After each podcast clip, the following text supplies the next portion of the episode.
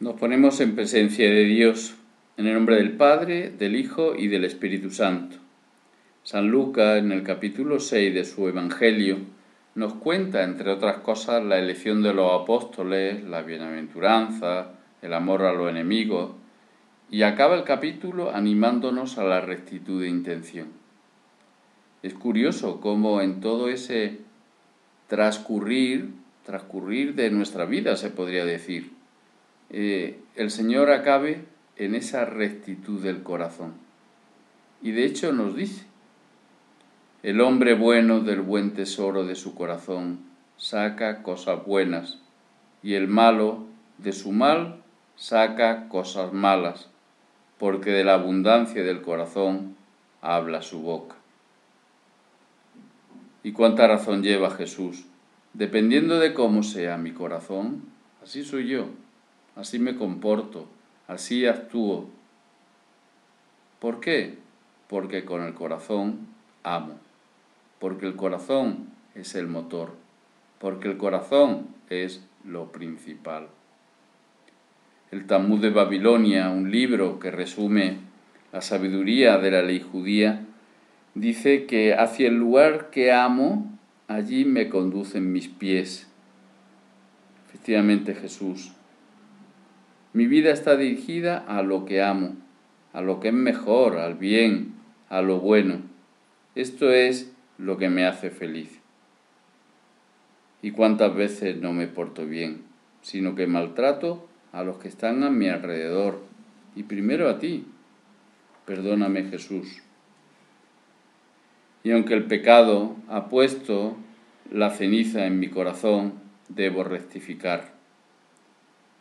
Una forma puede ser que no solo me importe lo que hago, sino también lo que quiero cuando lo hago. Lo quiero y lo hago. Rezar es magnífico, pero mejor aún, como quiero a Jesús, rezo.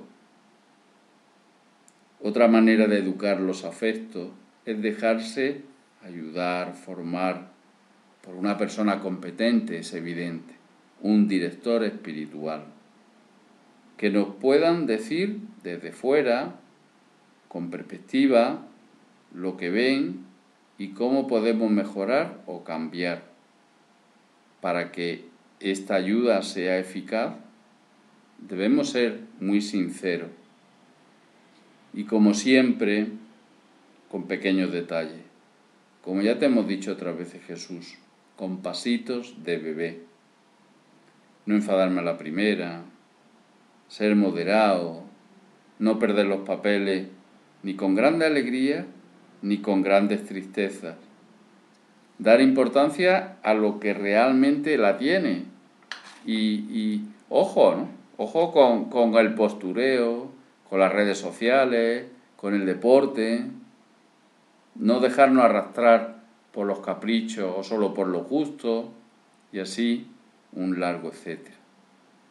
¿Cuántas veces vemos a gente buena, gente a tope, y nos damos cuenta que son geniales, porque tienen y viven con un buen corazón? Que aprendamos de ellos. En una ocasión, la revista National Geographic publicó un artículo después de un incendio en un parque nacional de Estados Unidos, en Yellowstone. Los guardabosques subieron a una montaña para intentar ver toda la extensión del incendio y poder empezar a calcular los daños. Uno de estos encontró a un ave que literalmente estaba petrificada por la ceniza, quieta como una escultura en el suelo y cerca de un árbol.